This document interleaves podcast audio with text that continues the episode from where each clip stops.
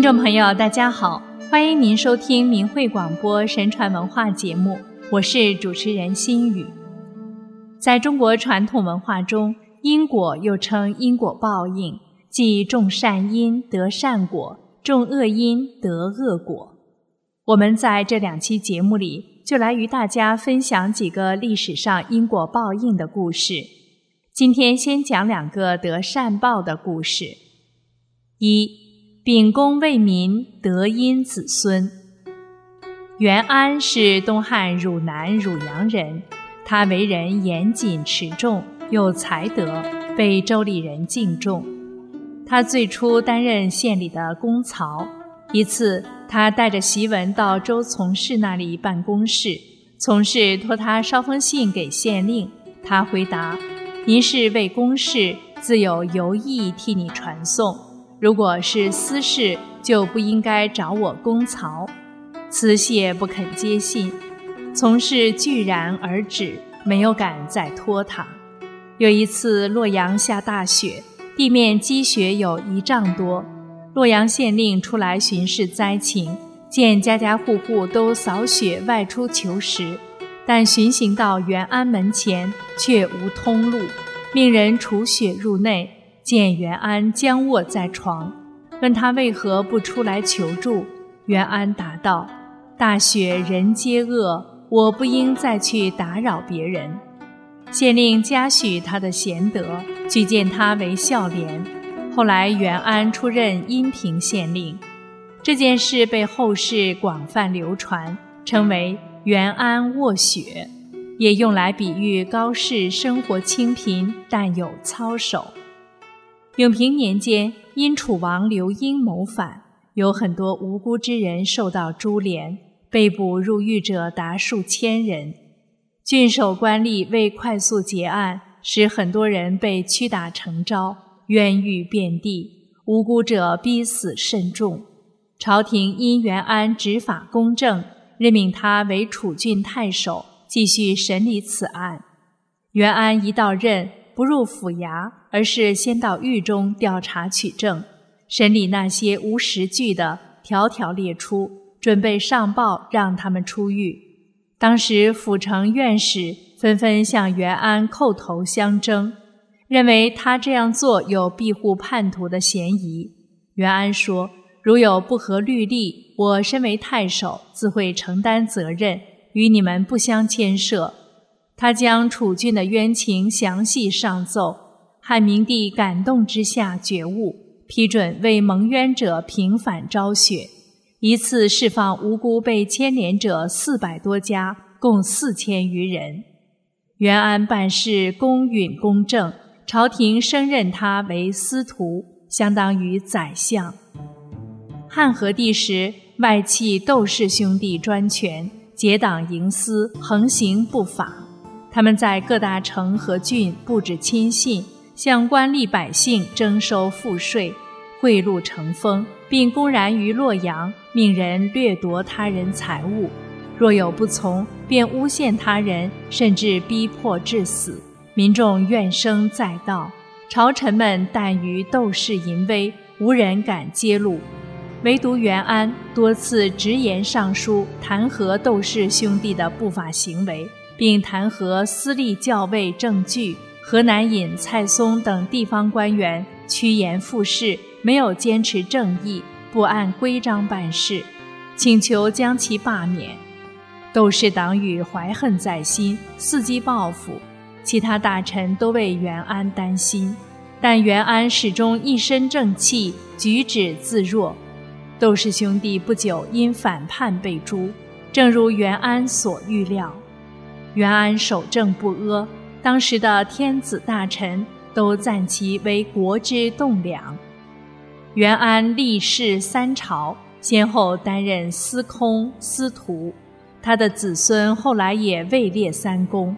其子袁长任车骑都尉，袁敞任司空；其孙袁鹏任光禄勋，袁汤任司徒，其曾孙袁逢任司空。袁奎任司徒，汝南袁氏成为东汉著名四世三公的世家大族。《后汉书》称，元公窦氏之间，乃秦帝室，隐逸雅正，可谓王臣之列。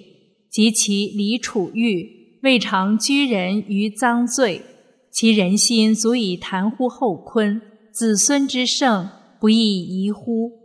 意思是说，元安在外戚窦氏兄弟专权时，不依附权贵，而是引用道义，坚持公道，以国家为念。在审理楚王刘英叛乱一案时，断欲公平，未曾严刑逼供，陷人以罪。而是设法鉴别无辜，平反冤案。福报在于有德，他的仁爱之心足以荫福后代，其子孙兴盛不是很自然的吗？二救人延寿，行善转运。卢钧是唐朝京兆蓝田人，进士及第，授尚书郎，带病出任均州刺史。他到郡以后，病情加重，不耐烦见人，常常在郡后山斋养性独居。其手下侍奉的人员也都离得远远的，不是他招呼，没有人敢到他面前。有一天，卢君忽然看到从外面走进来一人，潇潇洒洒，举止不俗，问他从哪里来，他回答说：“姓王，从山中来。”卢君笑着对他说：“你就是王山人了。这次来有什么指教我呢？”王山人说：“你的禄位高，地位居于人臣的顶点，然而寿命不长，灾运正深，因此有久治不愈的疾病，所以来救你。山斋没有水，卢君想要换人送汤茶之类，王山人阻止他，用腰带到井中蘸水。”拿出丹药一粒，拧出腰带中的水，让卢君把药咽下去。王山人对卢君说：“此后五天，病该好了，康健超过平常一倍。两年后当有大厄运。须知为官之人，一定要存阴质，笔尖上功德非轻，断不可任一己之喜怒，一时之喜怒，尤不可听信小人之言。”要细细体察下情，若以是为非，以非为是，冥冥之中定有报应。要勤行善，以救人悯物为念。那时当再相遇，时间在初夏。卢君深服其言，从此病好了，十来天完全康复。卢君第二年解职回京，暂任盐铁判官。夏季四月，在务本东门道旁，忽然见到王山人，请他到家中。王山人高兴地说：“你今年第二次受限过去了，本来为灾很重，因为你治理军州，去年昭雪冤狱，救活几个人的性命，所以灾已平息了。现在这个月内有三五天小病而已，当然不必忧虑了。”望继续积德累功。第二天，王山人让两个仆人拿些药到附近分发施舍给贫穷有病的人，从此又离去。卢君任监察御史，以审冤狱而知名，敢于为国护法，主持正义，曾与朝中谏官们一起连续上书，为受到诬陷的正直大臣宋申锡等辩冤。使其性命得以保全，受到世人的赞誉。他任岭南节度使。唐朝时，南海海盗商舶来往频繁，珍奇货物云集。就节度使设法兴利以致富，凡镇守南海的，无不捆装船载财物还京。卢军清廉，坚不取衣，并请监军任市舶使，专管此事。自己一点也不干预，商贾人士无不称颂于道。自贞元年间以来，有罪流放到岭南的大臣，因其去世，子孙贫困无力还乡的很多。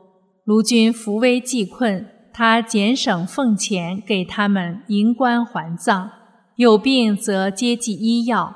对于孤儿幼女，为他们办婚嫁，共资助有数百家。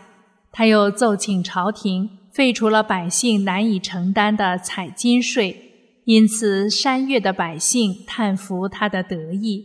其令虽不严，而众人相化。他三年任满将替换，当地汉族及少数民族民众数千人赴衙门，请求为他立生祠、刻石颂德，他坚决予以谢辞。卢军为官，以公廉为己任。仁爱之声满路，德威卓著，朝廷以之为素臣柱石。后任太子太师，享年九十多岁而善终。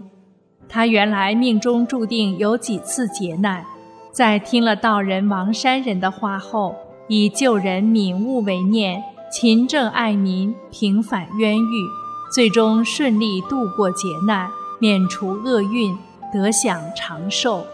其后辈子弟也多官至高位，人称是卢君积累善德所感召，得到了善报。